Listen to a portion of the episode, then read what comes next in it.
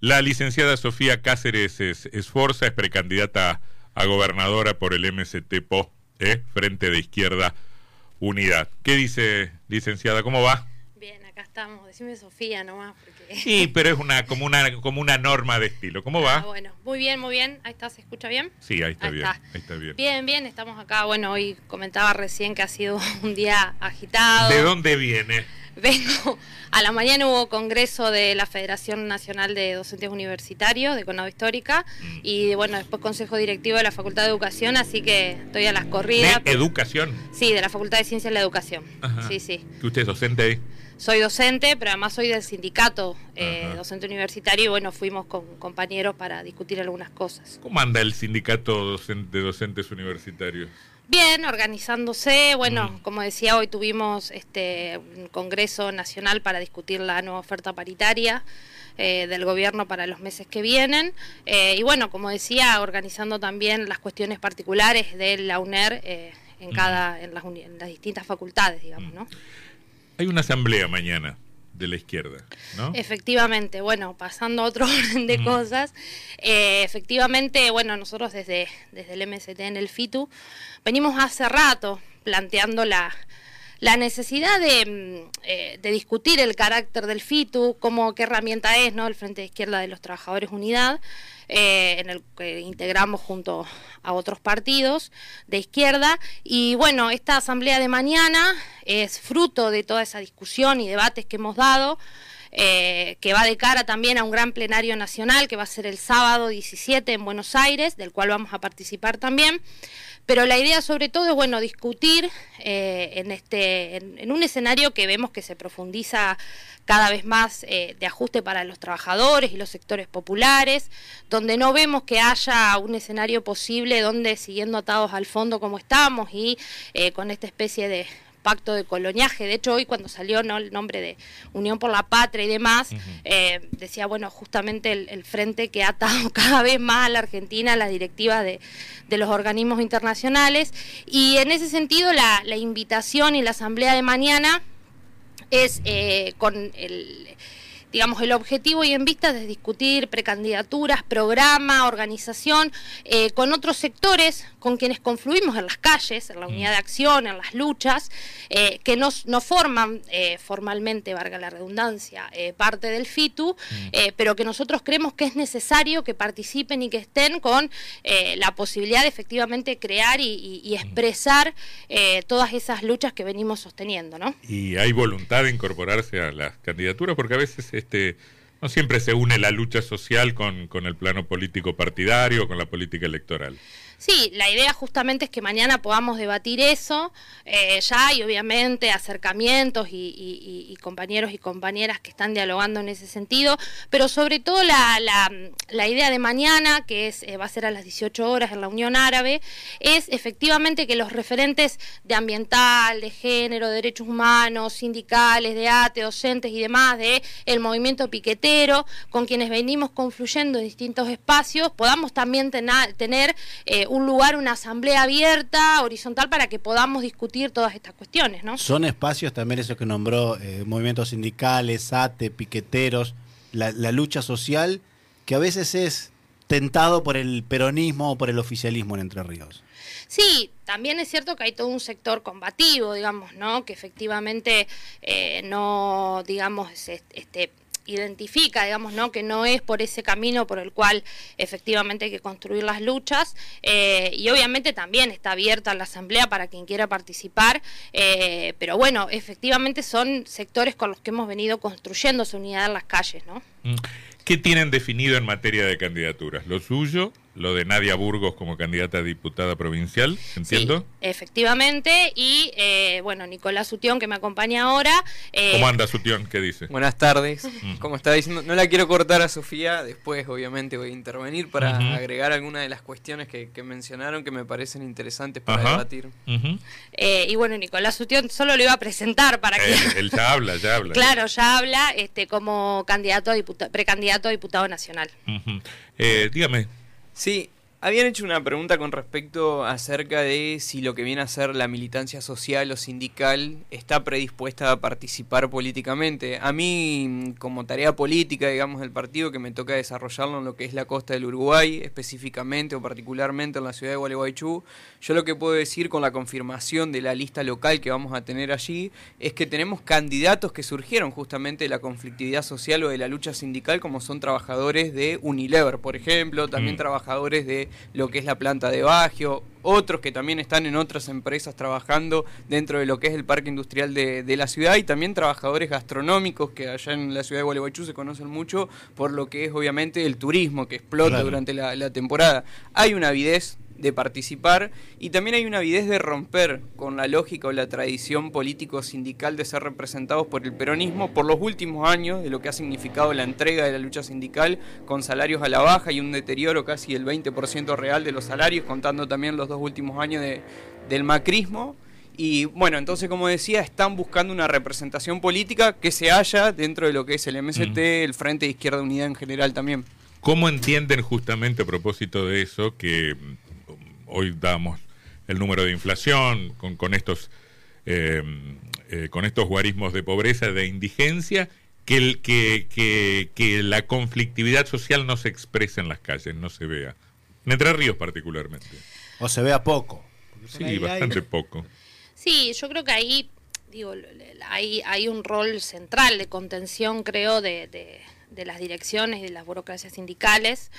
Eh, Quiero aclarar que, por ejemplo, mañana hay una jornada nacional, por ejemplo, de la docencia de todo el país, donde mm. en 10 provincias va a haber paro, eh, donde, por ejemplo, tenemos el caso de Jujuy, de Salta, de Chubut, que son con distintas eh, situaciones, están en lucha y, de hecho, eh, la lucha de Jujuy logró que, por ejemplo, se diera de baja el decreto de, de Morales que quería descontar a docentes y trabajadores los días de paro. pero efectivamente hay, evidentemente, un rol de mucha contención de parte de esas direcciones que son a su vez parte de las listas de ahora sería Unión por la Patria eh, y de también otros sectores, ¿no? Entonces, me parece que es, en un punto, ese fenómeno se da en un punto pocas veces visto en Entre Ríos particularmente. Digo, porque eh, no sé a quién se refiere con las burocracias sindicales, pero históricamente, bueno, sabemos cómo jugaba la CGT, eh, pero la CTA siempre tenía un rol mucho más activo que el que tiene hoy, por ejemplo.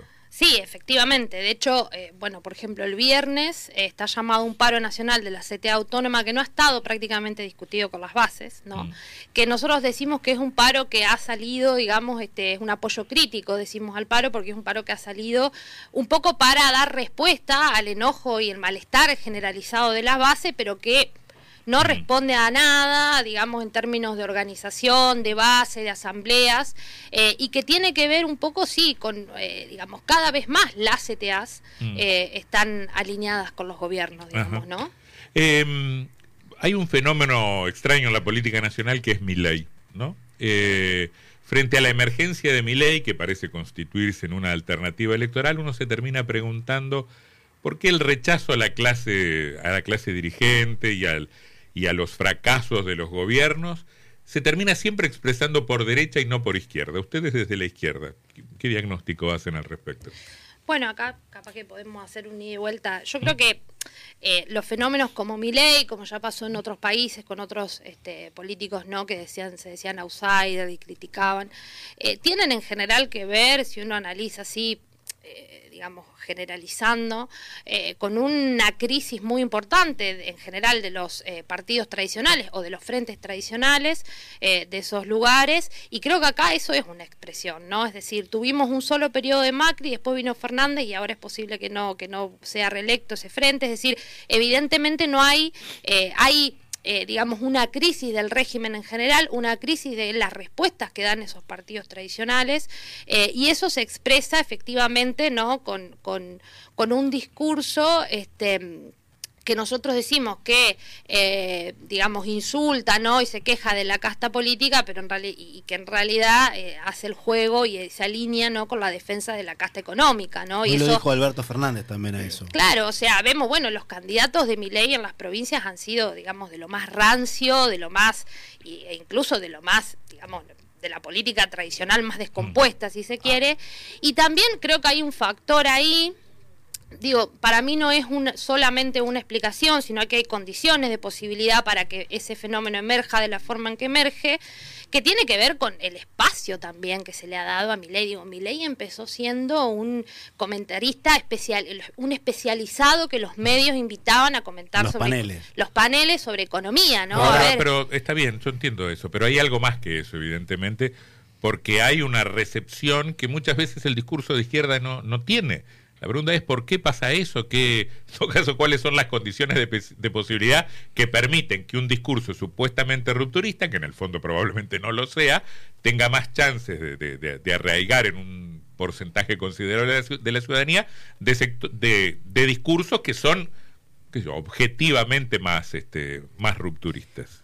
Para mí es una, una, discusión que tiene un elemento que es el que planteaba Sofía, que es el espacio, las condiciones de posibilidad que le ha dado el gobierno por aplicar también un programa de ajuste muy similar a lo que había sido el gobierno de Cambiemos, ¿no? Juntos por el Cambio, que trajo el FMI obviamente al país, que también sigue manteniendo, por ejemplo, la ley de identidad financiera, traída desde la dictadura ya, que eso es un elemento muy importante para que emerjan estos fenómenos de ultraderecha, pero que hoy en día, al menos en la fotografía de las elecciones provinciales, no ha sido lo que se esperaba en cuanto a resultados. El mayor candidato que si se quiere tenía el programa de extrema derecha más abierto a los votantes, que fue el de Bussi en Tucumán, sacó apenas un 3%, que para las expectativas que tenían viene a ser un cálculo prácticamente marginal. Después con respecto a la bronca, que sí, yo coincido que no se termina de expresar hacia la izquierda, nosotros insistimos y el plenario al que convocamos al 17 de junio en Buenos Aires tiene mucho que ver, de que la izquierda para nosotros no ha perdido la rebeldía, pero sí ha dejado de ser en parte por algunas discusiones que nosotros tenemos con respecto a la adaptación de un régimen, de un régimen no, sino de un cálculo electoral, como nosotros lo denunciamos, que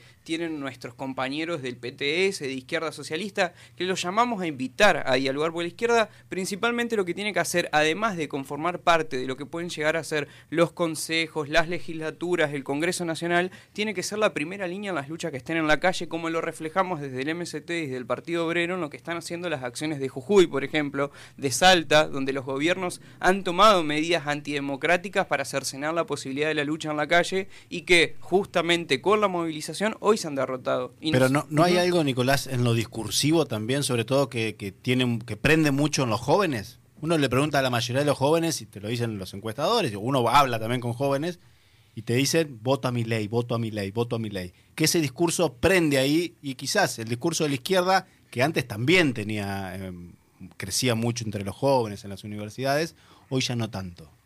Sí, ahí yo eh, para mí hay varios puntos. Primero, como decía Nico, nosotros no vemos que, digo, yo estoy en, distintas, en, dos facultades y, converso con, con, y dialogo y debato con compañeros de todo el país, de universidades de todo el país, tampoco es que hay una masividad en las universidades o en los jóvenes, ¿no?, del discurso de mi ley. Eh, eso por un lado. Y después por el otro también creo, como decía hoy, hay muchas condiciones de, de, posibilidad de ese, de, ese, de ese emergente.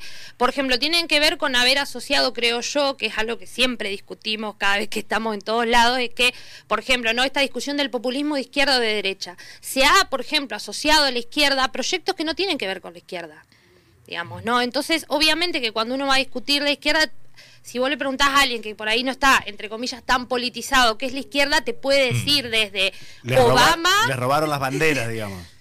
No, creo, no, no es eso, digamos, no, al contrario, el nombre y no las banderas, digamos. Mm. Eh, pero uno dice. pero eh, perdón, yo te pregunto dos cosas al mismo tiempo. ¿Cómo caracterizan al gobierno de Fernández en virtud de que, por decir algo, eh, la amenaza al electorado es, ojo que vuelve la derecha?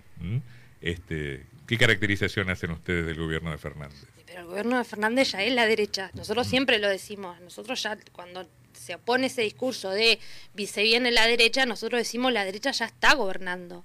Eh, estamos, digo, su discurso que ya de por sí ha sido... Bueno, pero perdón, pero entonces algo pasa o en la comunicación, o en el entendimiento de la ciudadanía, o en la impostura de los dirigentes políticos que termina siendo exitosa para que la reacción al fracaso de eso que ustedes dicen que es de derecha sea más derecha todavía.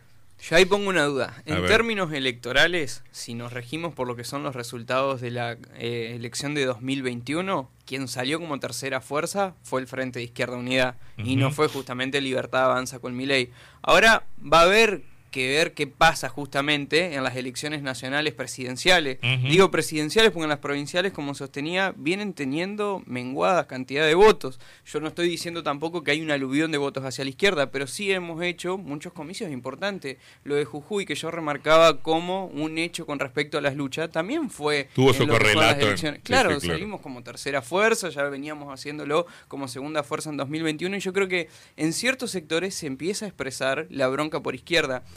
Tal vez en Entre Ríos, si nosotros miramos lo que es la película completa y no la fotografía, en 2021 la izquierda como fuerza anticapitalista, socialista y demás también salió tercera, si sumamos los votos de lo que fue justamente nuestra lista con la del Nuevo Más, que en ese momento se negó a ir de forma conjunta. Yo creo que eso también es un lugar que nosotros nos hemos ganado y que, como dice Sofía, no tiene mucho plafón tampoco en los medios, porque hay que convenir que Milei tiene los primeros horarios prime time en los canales de aire obviamente abierto, sale todo el día en La Nación Más, sale todo el día en TN, también, bueno, tiene un aparato mediático muy importante por la financiación de los empresarios, nada más ni nada menos que Urnequian es alguien que aporta constantemente a la campaña de él y lo ha hecho pegar un salto también a niveles mediáticos que nosotros no competimos, digamos, porque nuestra política es de abajo, de a pie con los trabajadores, en los sindicatos, en las universidades, con los estudiantes, en las escuelas secundarias, en las fábricas, y es otra manera, otra forma de hacer política, pero que creo que también está teniendo una aceptación y se está viendo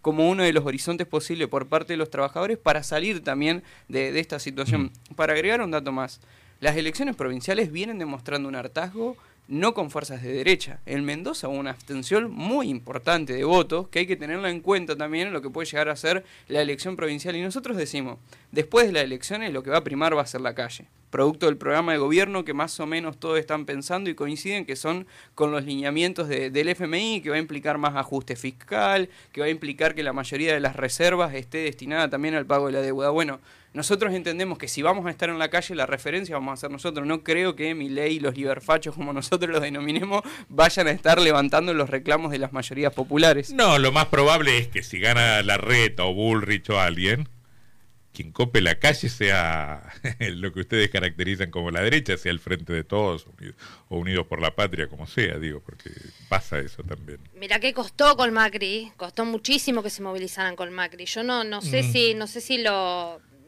sería. Costó no sé dos si- años. Después, en los últimos dos Sí, años, más sí. o menos. Sí, más sí, o menos. pero de, de cara y después, pero 2019 fue, o sea, eh, muy difícil de movilizar eso en- en- como aparato, digo, ¿no? Después había efectivamente mucha gente que, eh, muchos compañeros y compañeras que veían, bueno, que efectivamente era necesario, digamos, ¿no? Eh, eh, ya mm, vamos terminando, de todos modos vamos a seguir conversando de acá a las primarias y a las generales, pero tiene dos o tres ejes para el discurso de estrictamente provincial. Sí, bueno, de nosotros eh, venimos, venimos hace rato, bueno, discutiendo también, creo que tiene un poco que ver con lo que expresaba Nicolás, de, de, de cuál es, cuál, cómo ha sido nuestra forma y cómo es nuestra forma de construcción política que tiene que ver con las luchas, con los trabajadores. Este, entonces, en ese sentido, tenemos obviamente eh, algunos ejes que tienen que ver efectivamente con esas luchas. Por ejemplo, una de que creo que en Entre Ríos es fundamental es eh, la, discusión ambiental digamos, ¿no? Nosotros eh, vemos eh, que cada vez, y como decía Nicolás, eh, ninguno de los candidatos que se eh, propone o se postula este, tiene pensado, de hecho, Val acá en, Paraná ha hecho desastres en términos ambientales, eh, además con un carácter sumamente represivo, digo, recuerdo la situación de Racedo, cada vez hay más, menos posibilidades del uso del espacio público, y obviamente Frigerio que viene de la mano de los peores terratenientes, y peor todavía si este Echeverre va a ser el, candidato de mi ley. digo, no, nosotros venimos levantando a través de un este, la lucha ambiental, que es de Entre Ríos, una reforma agroecológica urgente, ¿no? Nosotros tenemos una provincia donde la tierra está cada vez en menos manos eh, y donde poblaciones enteras, familias se ven expulsadas de, su, de, de sus tierras, de su, de, su medio de trabajo y de vida. Entonces, para nosotros ese es un eje fundamental. El otro eje tiene que ver con la situación, por ejemplo, del propio Estado como empleador, ¿no? Es decir, la, la, la forma de contratación, ¿no? Los contratos basura, la precarización Eh, hoy en día los trabajadores estatales cobran, eh, llegan a fin de mes gracias a las inmensas horas extras que hacen, ¿no es cierto? Eh, y que para nosotros eso no puede seguir en esa situación. Y después obviamente tenemos este, un, eje que tiene que ver con la necesidad urgente de aplicar efectivamente, por ejemplo, la ley de, de interrupción voluntaria del embarazo, la ESI, es decir, todo lo que tiene que ver con género que claramente este, ha quedado solo en promesas y que no se aplica realmente. Licenciada Sofía Cáceres Esforza, eh, precandidata a gobernadora por el MSTPO, eh, en frente de Izquierda Unidad. Nicolás Sutión, precandidato a diputado nacional. Candidato podríamos decir porque no hay, ustedes no tienen, no tienen competencia en la primaria. Pero tienen que pasar el piso de las pasos, ¿no? Claro, tienen que sacar el 1,5%. El 1,5%. Gracias por haber estado acá. ¿eh? No, gracias a ustedes. Buenas tardes.